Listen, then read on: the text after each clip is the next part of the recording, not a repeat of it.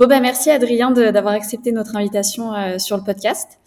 Donc aujourd'hui, on reçoit, euh, on reçoit Adrien Taouji. Donc déjà, dans un premier temps, est-ce que tu peux te présenter? Euh, Je pense qu'il y a une grande majorité de l'athlétisme français qui te connaît, mais pour ceux qui ne te connaissent pas, si tu peux te présenter. Très bien, donc Adrien Taouji, 37 ans, entraîneur depuis une vingtaine d'années, parce que j'ai commencé très jeune. Entraîneur bas normand, parce que je suis, de, je suis natif de Normandie, donc de Caen.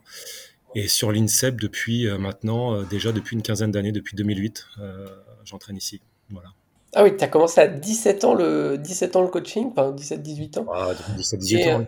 Et, et, ça, et du coup, tu étais athlète auparavant ou tu as toujours été plutôt sur. Oui, oui, j'étais athlète. Bon, en fait, rapidement, c'est une histoire de famille, hein, parce que mon père, est, donc à côté d'être prof, il était entraîneur, il est toujours entraîneur d'ailleurs, responsable d'une mi-fond sur le club de Mondeville. Donc on va dire qu'il m'a transmis ça très jeune. J'avais déjà un chrono dans les mains, je le dis souvent, euh, déjà dès, l'âge de 10 ans, parce que bah, je, le suivais tous les jours avec ses, athlètes. Euh, J'essayais de, de, le suivre sur les compétitions, de prendre les chronos, de donner les chronos à l'arrivée aux athlètes, ça m'amusait. Et quand j'étais athlète, après, petit à petit, j'ai toujours essayé de, voilà, de, vouloir comprendre un petit peu l'entraînement, de, de, de m'immiscer un petit peu dans, dans les plans d'entraînement, etc. Donc, euh, on va dire que j'étais déjà athlète, mais déjà acteur de mon propre entraînement. Donc, euh, vers 19-20 ans, quand j'étais plutôt dans les études STAPS, etc., j'étais déjà plus trop athlète et déjà focus sur bah, les métiers d'entraîneur, quoi. Et, euh, et, toi, tu, tu, tu, cours encore de temps en temps? Enfin, tu t'aimes encore la, la, course à pied ou t'es vraiment passé du côté euh, on va dire, obscur de la force à juste euh, gérer les, gérer les athlètes? Malheureusement, bah, ah oui, j'adore la course à pied évidemment. Malheureusement, euh, alors j'ai arrêté vers, vers là, on a perdu rien là, je pense. Ouais, mais c'est pas grave, ça va, ça va revenir. J'ai arrêté vers l'âge de 20 ans, moi je faisais du 800 mètres. Donc j'avais un niveau voilà modeste. Hein. J'ai fait une 52 en espoir, c'était pas mauvais, hein, mais mais pour autant, euh, je suis vite passé, euh, comme je disais tout à l'heure, euh, on va dire à ma formation d'entraîneur et surtout à l'entraînement des autres et non pas à mon entraînement à moi. Et là, maintenant, bah, les, faits, les faits de vie font que voilà, j'ai deux enfants, j'ai un métier prenant, j'ai beaucoup de, beaucoup de gros projets, donc j'ai plus trop le temps de courir, à mon grand désespoir. Mais bon, j'essaie de, de m'entretenir pour, pour ma santé. Quoi. Ça va, hein, tu restes assez svelte quand même. Hein, Il y a certains coachs qui ont, qui ont pris, euh, je peux remercier mes parents. Je peux remercier mes parents par rapport à ça. C'est la, génétique qui a, qui a, bien fonctionné. Hein. et, on va dire qu'on, parce que souvent, euh, euh, on a, chaque, chaque personne a un parcours. Euh, mm. euh, et souvent, les, les, gens aiment savoir un peu les, les parcours entre guillemets scolaires Qu'est-ce que tu as mis en place pour, pour atteindre un peu le Graal d'être euh, coach fédéral, coach fédéral à Je pense que c'est un peu, on va dire, le, le, on va dire le top du top. Quoi. C'est, c'est l'Élysée de l'athlète. Quoi. ça, on y reviendra parce que c'est pas forcément ce que je visais et ce que je vise forcément pour l'avenir. Mais en tout cas, par rapport à mon, on va dire, ma formation, mon, le process, euh, c'est assez classique. J'étais, j'ai démarré par, euh, après un bac scientifique, j'ai, je suis parti vers les études STAPS. Donc, comme je suis de Caen, j'ai démarré à Caen, les deux premières années à Caen. Euh, troisième année de licence, euh, il me fallait autre chose, il fallait que j'aille euh, chercher autre chose, une autre formation, et je me suis tourné vers Font-Romeu. Il y avait une licence qui existait depuis 2-3 ans, qui s'appelait licence entraînement AEP, altitude, entraînement et performance, et qui était hyper intéressante, au-delà du fait qu'elle soit à Font-Romeu. Donc évidemment, Font-Romeu m'intéressait. J'avais besoin de me former sur l'altitude, etc. Et euh, les intervenants étaient vraiment de qualité. Euh, voilà, en, préparation physique, il y avait le préparateur physique à l'époque de comment de, de Perpignan, euh, de l'USAP en rugby qui venait de faire finale finale sur sur la Coupe d'Europe. En nutrition, il y avait Denis Richer. Enfin, il y avait que vraiment des super intervenants. Donc j'ai tout fait pour rejoindre cette licence. J'ai réussi à rejoindre cette licence. Ça s'est très bien passé. Et là, vraiment, ça a été un, petit peu un déclencheur bah, de ce que je voulais faire et de ce que je voulais devenir aussi, euh, voilà, euh, entraîneur, quoi, entraîneur et surtout me tourner vers, vers le haut niveau un petit peu et maîtriser un petit peu tout ce qu'il y avait autour de l'entraînement. Sur place, en licence, on avait un stage à faire, classique, un stage d'un mois. Là, ils nous ont poussé à faire des gros stages. Vraiment, je me rappelle qu'en foot, il fallait aller décrocher minimum un club de Ligue 2 ou Ligue 1. en basket, c'était pareil. Donc en athlète, je me suis dit, bon, qu'est-ce qu'il y a de mieux à faire Voilà, c'est peut-être de me tourner vers l'INSEP mon père qui avait eu voilà quelques diplômes fédéraux m'avait orienté vers vers quelques entraîneurs. Et là, tout de suite, bah, j'ai essayé de contacter Bruno Gagère à l'époque plusieurs fois avec une avec une lettre hein, à l'écrit hein, à l'ancienne.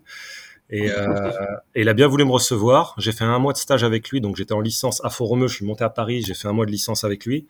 Et à la fin de ce stage, il m'a demandé bah tu fais quoi à la rentrée? Euh, À l'époque, c'était euh, je devais faire un DU de prépa physique euh, à Narbonne et puis le compléter avec un, DU de, de nutrition. Et, là, il me propose, il me dit bah écoute, moi à la rentrée, mon assistant euh, sera plus là. Je te propose d'intégrer un, un master entraînement ici à l'INSEP et en même temps de, de m'accompagner. Et là, du coup, bah, ça, tout est parti de là finalement parce que euh, euh, c'était après les Jeux de Pékin, donc je pense euh, septembre 2008. Donc j'intègre l'INSEP en tant que adjoint de Bruno Gagère. Bah, à l'époque, c'était vraiment stagiaire, on va dire. Et en même temps, étudiant en master entraînement à l'INSEP. Et là, je fais huit ans avec Bruno, deux Olympiades, Londres et Rio. Et là, on va dire que c'est vraiment mon socle, mon socle de, formation. J'apprends énormément de choses. Hein. C'est une accélération de ma formation en 8 ans. On a des super athlètes, on a un super groupe. Euh, voilà, les championnats, les, les meetings, euh, le quotidien, etc. Là, vraiment, c'est là où j'apprends le plus, clairement. Et puis, bah, après, je, je prends la suite, hein, finalement. Donc, euh, tout se fait de manière plus ou moins naturelle en parallèle euh, de cette formation, on va dire de haut niveau, j'ai, grâce à Bruno, voilà, il me, il me dit qu'il faut, faut quand même que tu gardes une formation euh, d'entraîneur en club, etc., que tu gardes peut-être euh, à côté une activité avec avec ton club. Donc à l'époque, du lundi au vendredi, je suis à l'INSEP et tous les week-ends, je rentre en Normandie pour m'occuper de mon club à Mondeville. Donc d'athlètes que vous connaissez bien, hein, Maëva Danois, Dorian Louvet, des, gens comme ça, des athlètes de ce niveau-là. Et là, vraiment, j'arrive à faire voilà une formation, on va dire générale entre le haut niveau, le niveau qui a un bon niveau en club, euh, niveau national, interrégional, et, et, voilà. Après, je vole de mes propres ailes euh, quand Bruno part euh, sur Montpellier après de après les Jeux de Rio. Et maintenant, j'ai mon groupe, comme vous savez, et puis voilà, responsable du demi-fond sur l'INSEP. Voilà.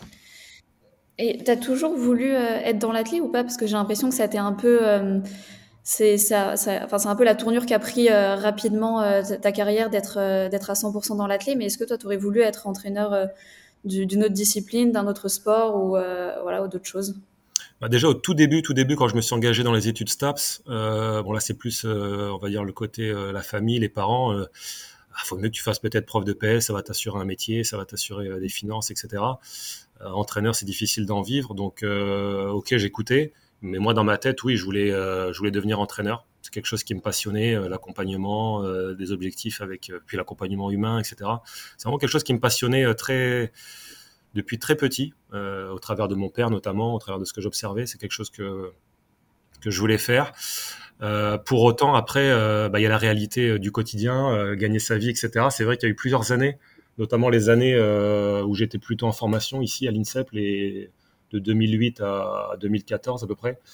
Euh, à côté, j'avais une boîte de préparation physique, donc je, faisais, j'accompagnais pas mal de, footballeurs euh, de, haut niveau, hein, des footballeurs de Ligue 1 ou de Première Ligue en Angleterre, etc. Mais ça, ça, c'était, on va dire, c'était pour gagner ma vie, tout simplement. Euh, j'ai pris beaucoup de plaisir parce que là aussi, il y avait cette dimension d'accompagnement.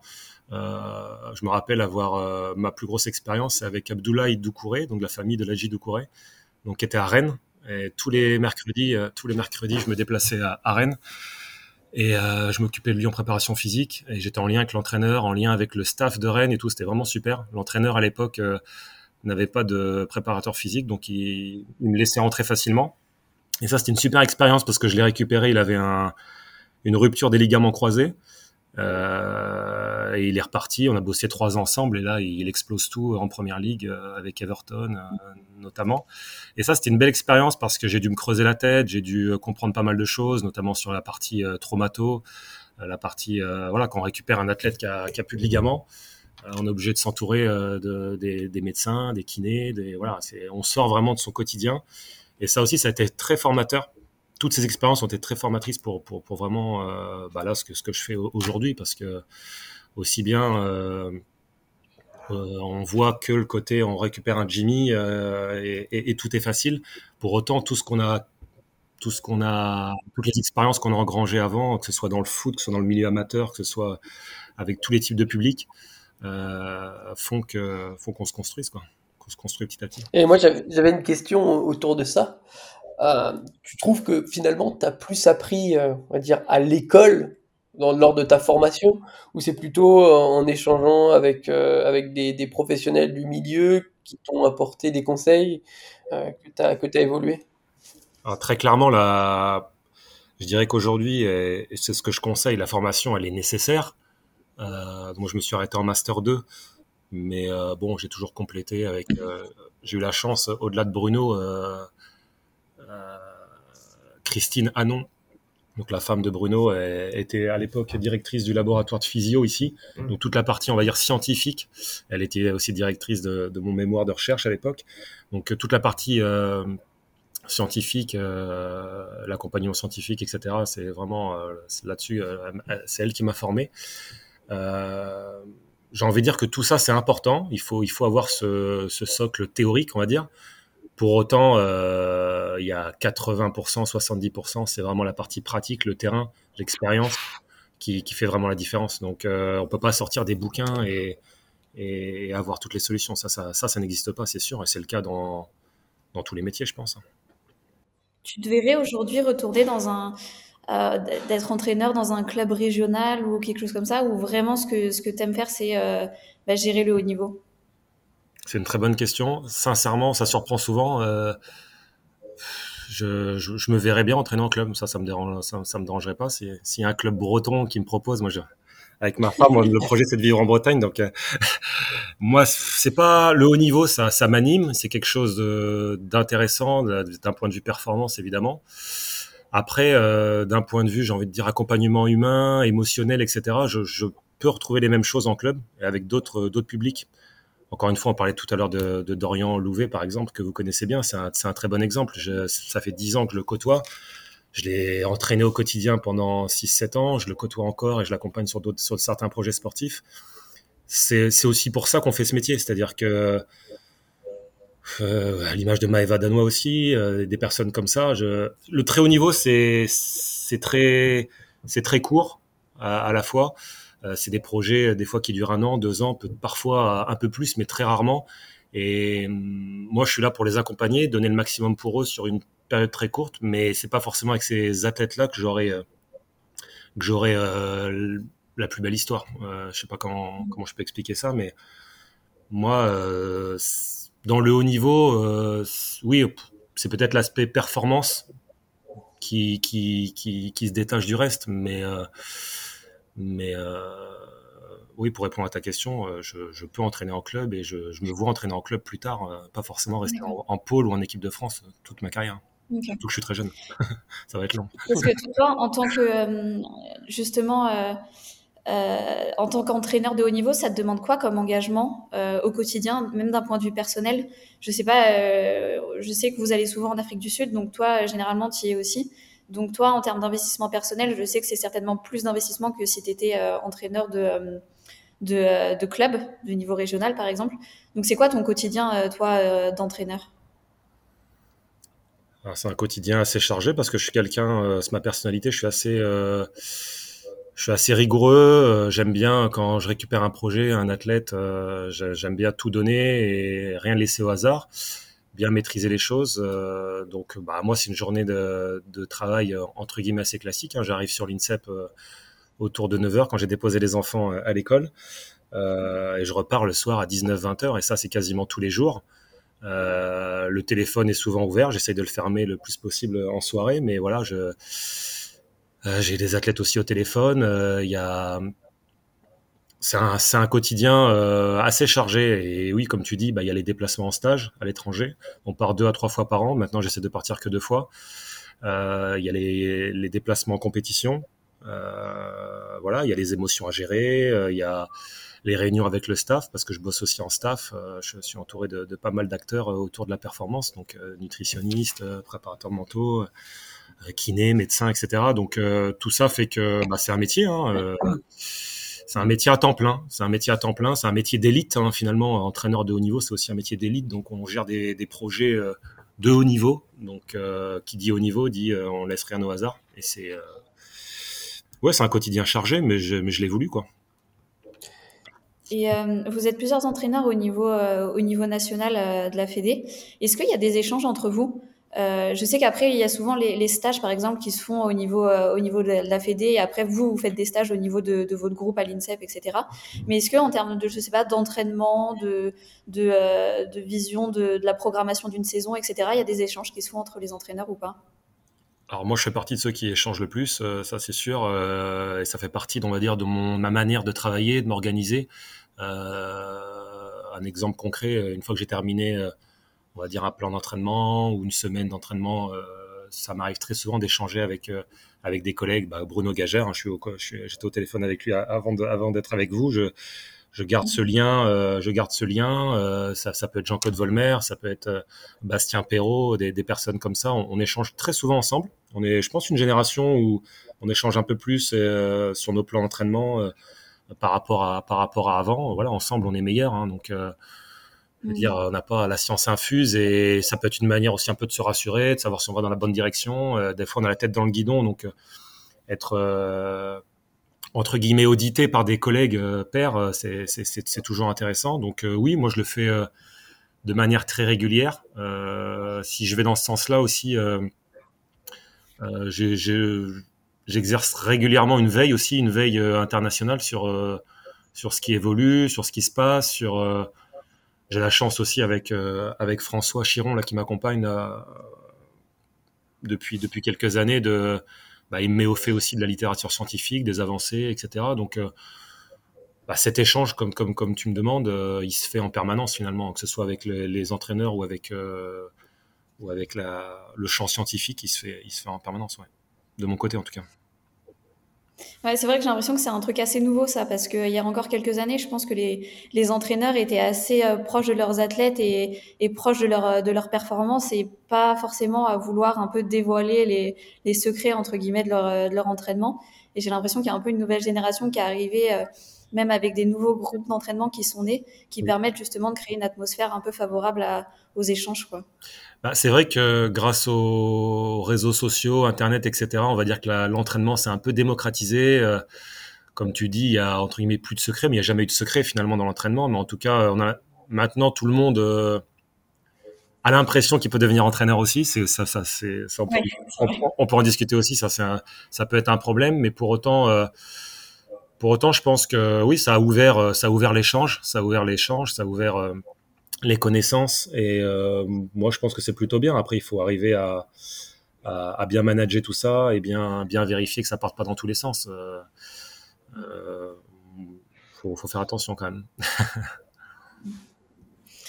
Et euh, si on parle un peu de toi, de l'entraînement que tu fais avec, avec ton groupe à l'INSEP, est-ce que tu demandes un investissement ou un engagement particulier de la part de tes athlètes? Je sais pas que ce soit euh, même en termes de, de, de, sortie, en termes de, euh, je sais pas, d'engagement euh, qu'ils mettent à l'entraînement, etc. Est-ce que y a, voilà, tu, tu, peux te permettre de, de, faire des remarques par rapport à ça ou tu les laisses assez libres de, un peu d'avoir le, bah, le, le, comportement qu'ils veulent par rapport à l'entraînement ah, c'est encore une question très intéressante. Là, on va dire que ça dépend aussi de, du type d'athlète que je reçois sur le pôle. Euh, si je reçois un junior ou un espoir, on va dire que j'ai un rôle aussi euh, de, de formation euh, dans, son, dans son cheminement de, de sportif de haut niveau. Euh, et là, du coup, euh, évidemment, je dois lui apporter aussi les, les billes pour réussir euh, sur notamment les, les aspects de la, de la, récupération, etc. Donc, euh, ça va être différent de si je récupère un athlète qui a, qui a 25, 26 ans, euh, sur lequel on va être plus sur de l'optimisation, sur, sur un autre accompagnement. Ça va être un adulte. donc, moi là-dessus, euh, je suis. Je pars du principe que déjà, de base, sur l'envie et l'engagement, comme tu disais, euh, je dois pas être plus motivé que lui. Je parle de l'athlète. Euh, ça, c'est très important, sinon ça fonctionne pas. Donc, euh, évidemment, s'il arrive sans envie, sans engagement, ça fonctionnera pas. À partir de là, en général, quand ils arrivent sur le pôle, ils sont quand même déterminés. Ils sont, voilà, souvent ils, ils lâchent leur quotidien, leur famille, leur leur lieu de vie et environnement dont ils ont l'habitude. Donc ils arrivent ici, en général, ils, ont très envie. Moi, je veille à pas déstructurer leur équilibre, on va dire, social, comme tu disais, donc garder une vie en dehors du pôle. Donc ça peut être par les études, ça peut être par quelques sorties, etc. Et je leur fais confiance. Euh, moi, je les vois tous les jours, donc euh, on a de l'échange, hein, euh, et puis on fait aussi des réunions souvent pour faire le point. Ça, ça fait partie de mon quotidien. Il y a une grosse communication avec mes athlètes. donc, j'ai tendance à leur faire confiance. Et puis, c'est très important de leur faire confiance. Hein. À un moment donné, moi, je les vois quand même 4, 5, 6 heures par jour. Je les vois en stage, en compétition. Si je suis toujours derrière, derrière le dos, ça ne ça, fonctionne pas, ça, c'est sûr. Moi, j'ai une question autour autour des, athlètes plutôt, c'est que je vois souvent des, parents, je pense plus de la nouvelle génération, euh, qui, euh, qui vit à travers leurs enfants parce que c'était des anciens athlètes n'ont pas forcément réussi euh, à, avoir ça. Et tu vois ils, leur mettent beaucoup de pression. Et sont des, des, bons des bons cadets des bons des bons juniors avec des, des, gros vraiment du, talent quoi et, et finalement ces enfants là ils n'ont pas forcément la, la, la niaque euh, d'aller d'aller plus loin, tu vois. Et, et, comment en fait on arrive à, gérer en tant que, coach potentiellement la pression des, des de l'entourage de l'athlète, tu vois finalement. Alors c'est un, un, travail, on va dire. Euh, il faut pas non plus se mettre euh, de face tout de suite avec euh, l'environnement familial, etc. Faut, il fera partie de toute manière du de, de la bulle autour de l'athlète, cet environnement familial. Donc il faut, il faut faire avec. Après, c'est de l'échange. Il faut échanger aussi avec. Euh, enfin, moi, en tout cas, je le, je, le, vois comme ça. Il faut, il faut communiquer encore une fois, échanger avec avec la famille, leur expliquer que, bah, qui, voilà, que, que je préfère qu'ils restent euh, supporters et, euh, et présents, par exemple, le jour des compétitions, et que moi, sur toute la partie entraînement euh, ou sur toute la partie, on va dire, briefing, débriefing, etc et eh ben ce sera c'est pas leur place pour l'instant. Et que voilà j'ai envie de dire c'est un petit cheminement qui se fait petit à petit avec eux. Mais en effet il faut il faut vraiment faire attention parce que bon souvent quand on est sur les niveaux club etc les parents ont beaucoup de place. euh, dans on va dire dans la dans, dans la performance de l'athlète et puis après quand ils arrivent sur euh, avec un entraîneur professionnel etc ils ont de moins en moins de place ils ont envie de garder cette place, envie de garder ce lien avec leur enfant. Et, euh, je pense qu'il faut vraiment échanger avec eux et pour qu'ils trouvent leur place, leur place de supporter, leur place de parents et non pas euh, euh, une place d'un deuxième entraîneur. Ça c'est ça c'est pas bon. Après là-dessus, tout à l'heure je disais que je bossais en staff. La plupart de mes athlètes sont suivis par un préparateur mental, par exemple, ou, ou un psy ou une psy. Et là-dessus, euh, ça peut être un travail très intéressant. Donc voilà la place de, chaque acteur dans la performance euh, autour de l'athlète. Pas centraliser tout autour d'une seule personne qui finalement. D'ailleurs, c'est sûr que quand, quand, tu mets toutes les billes sur une seule et même personne, bah, déjà, un, ça met une pression, je pense, au coach. Et aussi, bah, as tellement, euh, en gros, t'idéalises un peu le, coach et le fait de, bah, de segmenter un peu les différents pôles. Pour eux, en fait, ça permet, bah, tu vas pas forcément dire la même chose à ton préparateur mental, à ta nutritionniste et à ton coach. Donc, du coup, en fait, décerner, décerner les problématiques sont plus faciles, je pense, pour vous derrière en tant que, en tant que collectif, quoi.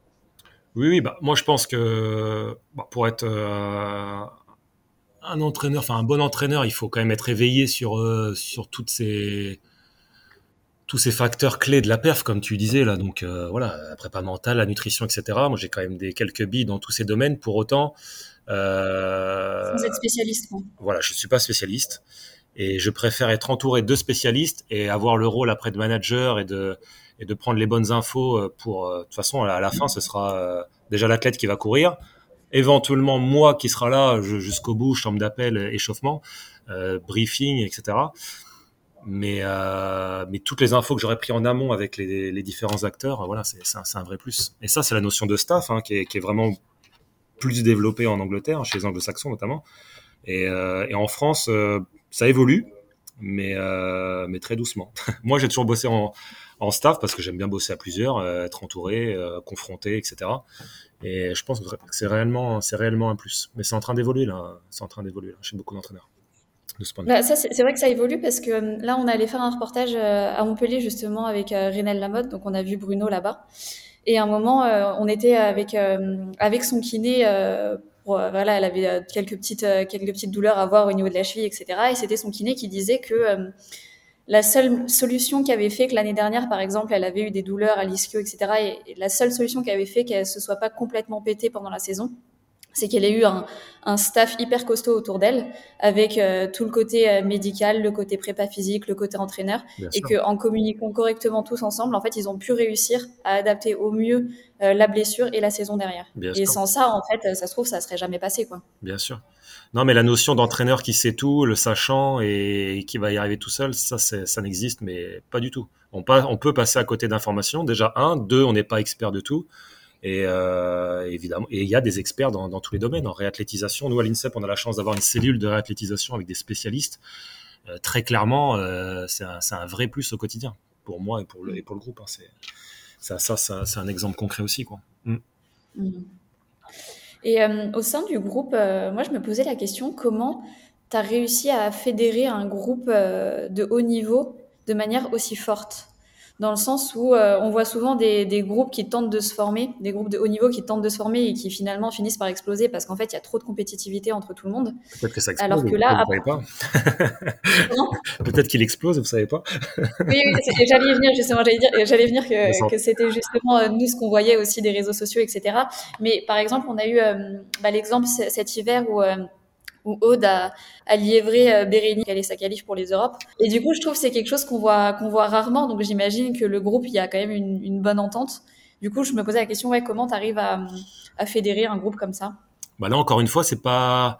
Alors, moi, j'institue des choses, un cadre euh, de travail, etc., euh, des organisations de, de stages, de sessions plus ou moins ludiques, etc. Je je, pense, oui, évidemment, je suis, responsable d'une certaine dynamique de groupe. Pour autant, encore une fois, chaque athlète apporte sa pierre à l'édifice par rapport à cette dynamique collective. Euh, si je prends l'exemple d'un Renaud Claire euh, en e-sport, qui va participer euh, d'ailleurs au championnat du monde sur 1500 mètres, qui est arrivé il y a sa deuxième saison. Donc lui, il apporte une certaine touche de fraîcheur, une certaine ouverture aussi d'esprit sur, le groupe. Chaque athlète avec son histoire, un Jimmy Gressier, un Mehdi Bellage, etc. Chaque athlète avec son histoire apporte euh, sa pierre à l'édifice par rapport à cette dynamique collective. Et évidemment, on est, on a tous envie que chacun réussisse et on se tire après euh, naturellement euh, euh vers le haut. On espère toujours que qu'on se tire vers le haut. Et puis, euh, et puis après, il y a certains caractères aussi derrière, on va dire l'entraîneur euh, voilà, quelqu'un comme Jimmy, qui, euh, qui, est plutôt un leader euh, de par sa personnalité, a envie que tout le monde réussisse, emmène avec lui tout le monde, etc. Donc bon, j'ai envie de dire.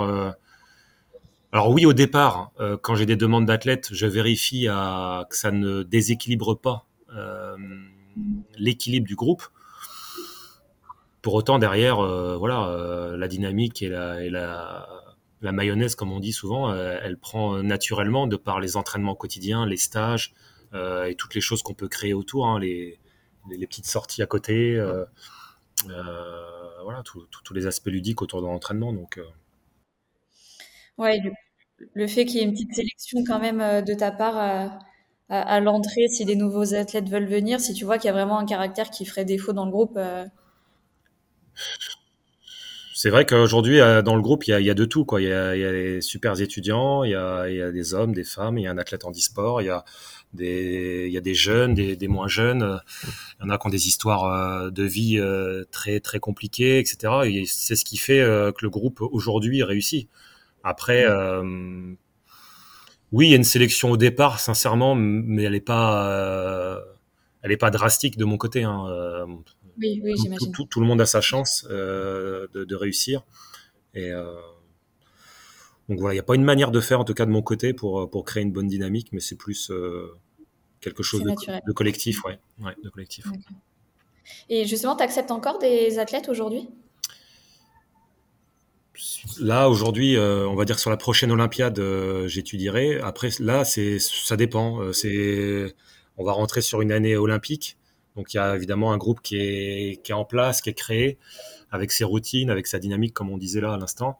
avec deux ou trois stages à l'étranger, avec un enchaînement de compétitions de mai à août prochain. Donc, c'est pas évident de rentrer dans un groupe de ce niveau-là dès l'année prochaine. Par contre, alors après les Jeux, euh, et après les championnats d'Europe de, Rome euh, sur, sur la, rentrée de septembre 2024, euh, oui, bien sûr. Les athlètes que j'ai actuellement sont pas éternels et, peut-être qu'ils iront sur un autre projet d'entraînement avec un, autre entraîneur ou une autre structure. Donc, donc oui, moi ici, je suis un, entraîneur de pôle, hein, donc les athlètes viennent, mais sont de passage aussi. Ça, j'en ai conscience. Et même si je leur dis des fois, ils sont pas forcément d'accord parce qu'ils se rendent pas compte, ils n'ont pas cette vision, on va dire, à long terme. Malgré tout, ils viennent, ils viennent sur une période plus ou moins courte. Donc, euh, ils, ils sont pas, ils signent pas un, CDI avec moi hein, et avec la structure. ouais, tu, tu, fonctionnes à la, on va dire, sur des, sur des cycles de 4 ans, si je comprends bien, à l'Olympiade finalement. Euh, bah, là, actuellement, vu que j'ai quand même quelques gros projets euh, pour les Jeux de Paris, oui. Après, j'aurais pu ne pas avoir d'athlète qui vise quelque chose de, de haut à Paris et je raisonnerais peut-être différemment. Mais en tout cas, pour un athlète qui, veut rentrer sur le pôle, c'est plus facile de rentrer euh, en début de, nouvelle Olympiade. Ouais. Mm. Parce que toi, la, progression d'un athlète, tu la vois sur combien d'années? Après, j'imagine que c'est dépendant de chaque athlète, mais tu, un athlète qui arrive dans le pôle, tu, vois, ouais, c'est quoi la vision que tu as à long terme pour lui? Bah, Déjà, j'espère toujours avoir au moins deux ans minimum, c'est ce que je demande. Euh, un athlète qui, veut rentrer sur le pôle. Euh, pour autant, comme tu dis, ça dépend de son, passé euh, traumatique, ça dépend de, son âge, ça va dépendre de, ses années d'entraînement, etc. Voilà, s'il est usé, pas usé. Hein, je me rappelle de Pierre Ambroise quand il est arrivé sur, sur le pôle, il était junior 1, il s'entraînait quatre fois par semaine, il faisait déjà une 48. Voilà, on savait avec Bruno qu'en augmentant la charge d'entraînement et en travaillant bien, il allait forcément progresser. Donc euh, voilà, j'espère toujours les avoir assez longtemps, euh, les athlètes, évidemment, pour, pour, pour, bien travailler, pour bien progresser. Jimmy continue de progresser d'année en année, euh, il a encore une grosse marge. Luc, c'est pareil, etc. Donc, mais pour autant, comme je disais tout à l'heure, il y a des athlètes, voilà, ils viennent sur, sur un one shot, sur un ou deux ans, et puis parce qu'ils sont déjà âgés ou parce qu'ils ont juste le projet des jeux, par exemple. Et, et peut-être qu'après, partiront. Quoi. Donc, euh, et, euh, pour des athlètes qui arrivent jeunes, comment tu arrives à, détecter euh, le potentiel?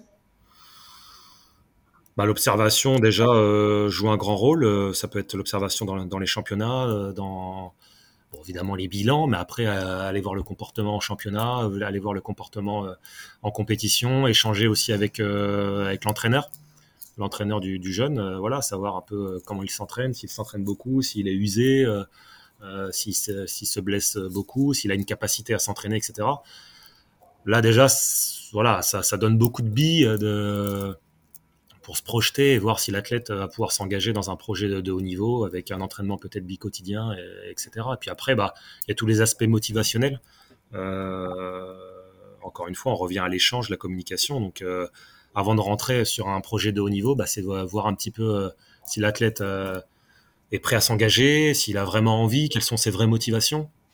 Euh, parce que voilà, c'est pas non plus tout rose tous les jours, même si pour eux, c'est un quotidien qui est, qui est quand même plus sympa que, que travailler à l'usine. pour autant, voilà, il y a quand même des contraintes et, et ça, il faut, je pense que ça, il faut l'accepter au départ le découvrir. Moi, j'avais une question euh, autour du, euh, des talents. Oui. Euh, c'est pas frustrant pour un, pour un coach, par exemple, tu vois, tu as, un gars dans ton groupe, tu sais qu'il est fait pour ça, il a toutes les aptitudes physiques pour être champion olympique. et, et, en fait, le, il n'a pas la capacité mentale de, de, vouloir faire ça, de pouvoir le faire. Est-ce qu'il y a une certaine frustration euh, dans, dans, ça où, tu arrives à la gérer et qu'elle ne se voit pas? Bah, Déjà, dans ma position ici euh, sur l'INSEP, euh, évidemment, on voit passer beaucoup de talents. Ça, c'est la première chose. Deuxièmement, est-ce que c'est celui qui est le plus talentueux au départ qui va réussir? Là, clairement, non.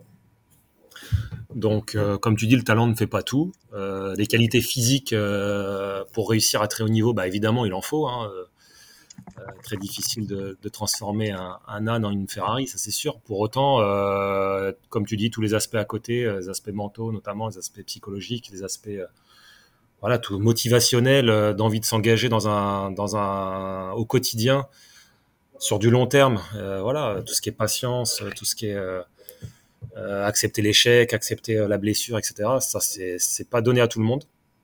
Et euh, ça aurait pu être frustrant euh, par le passé, c'est plus frustrant maintenant pour moi. Je, encore une fois, euh, on voit vraiment passer beaucoup de monde ici de, avec beaucoup de qualité physique.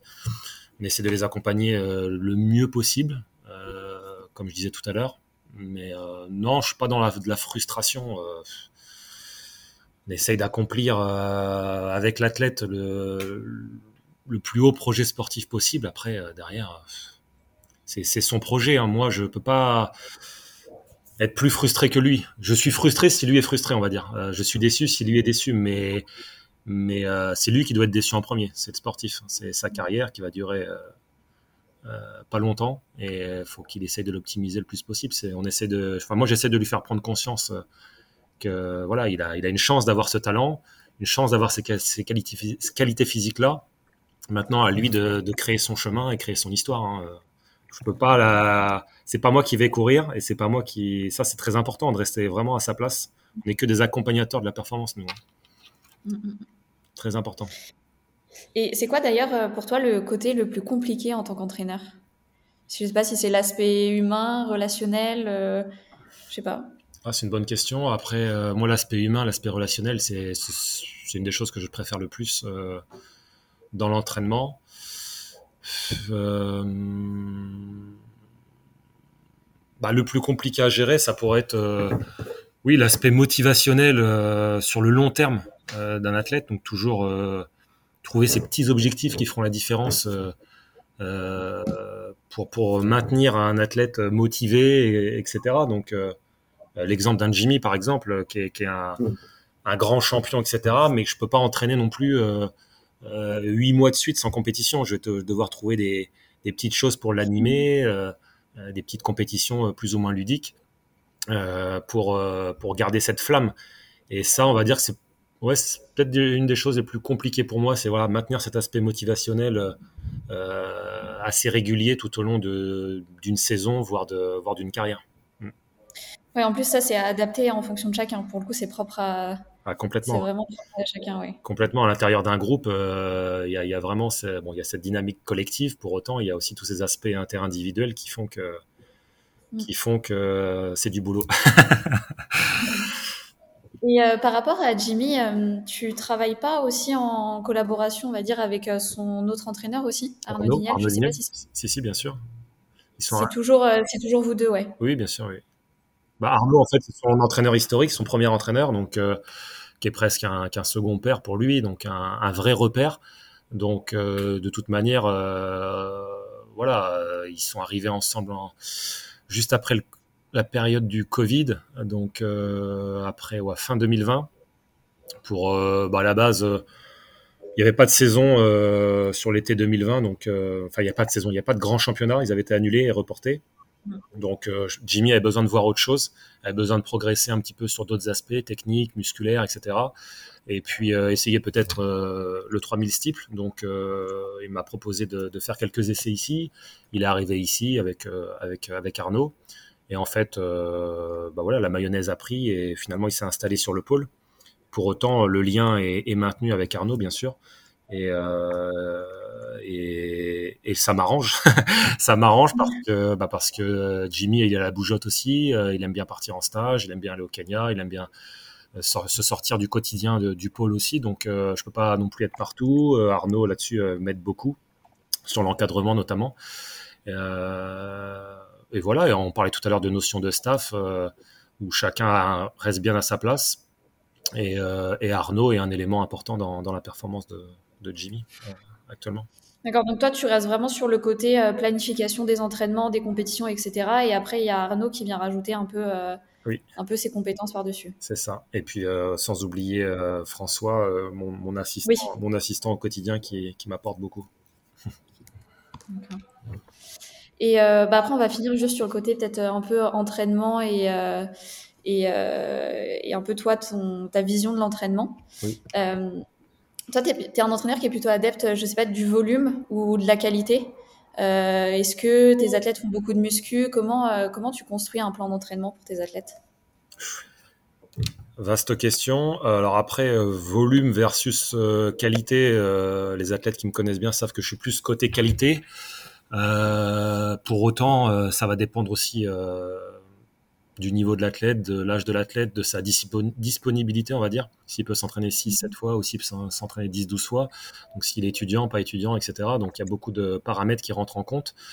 Pour autant, je reste voilà, mes athlètes, c'est pas des borneurs, désolé de vous décevoir, mais c'est pas des gros borneurs, euh, ça c'est sûr. Euh, on verra à la fin de la carrière de certains de mes athlètes, mais euh, si, si, je rédigerai deux trois trucs, mais mais en tout cas, ça peut ça peut surprendre, même même pour un mec comme Jimmy, il est ça, voilà, ça borne pas beaucoup. Il y a pas beaucoup de volume. Je considère qu'un voilà, il faut laisser une place importante au développement des qualités physiques. Donc mes athlètes, c'est voilà, ils font deux, séances de musculation par semaine minimum. Je parle de deux séances de musculation vraiment, euh, voilà, avec euh, avec euh, avec des charges, parce qu'à côté il y a presque tous les jours un peu de mobilisation. gainage, pilates, stretching, souplesse, etc. Donc tout ça fait partie du quotidien et de la, et de la routine des athlètes et va contribuer au fait qu'ils se blessent moins, qu'ils sont plus performants sur euh, des durées plus longues. Et euh, donc ça, vraiment, ça fait partie de mon quotidien. C'est même plus important que, voilà, encore une fois, les kilomètres inutiles. Euh, beaucoup d'importance aussi aux, aux, activités croisées. On entend de plus en plus parler, mais j'ai beaucoup d'athlètes qui pratiquent pas mal l'elliptique, le vélo, euh, parfois même la natation. Euh, je considère qu'il ne faut pas attendre d'être blessé pour, pour faire ces activités euh, non traumatisantes et qui surtout développent de manière efficace le secteur aérobie. Donc c'est hyper, hyper intéressant. De toute façon, je pense que là, depuis 2-3 ans, on en entend de plus en plus parler. On, a bien, on a bien progressé sur le sujet. Il y a des athlètes aujourd'hui qui, qui, sont en train de faire une super saison et qui font du, du vélo à côté ou qui nage. Et, voilà, merci, merci au triathlon, merci aux avancées aussi euh, scientifiques sur, sur le sujet. Donc ça, c'est top. Et là, moi, c'est vraiment dans mon quotidien depuis plusieurs années. Donc ça, voilà. Après, euh, le développement aussi euh, de tous les secteurs plus rapides que, que, le footing, que l'aérobie. Donc évidemment, le développement de la vitesse, le développement... quand je dis vitesse, c'est un grand mot, mais on va dire des, des, allures plus rapides que, VMA, etc. Donc, ce sont des semaines assez euh, variées.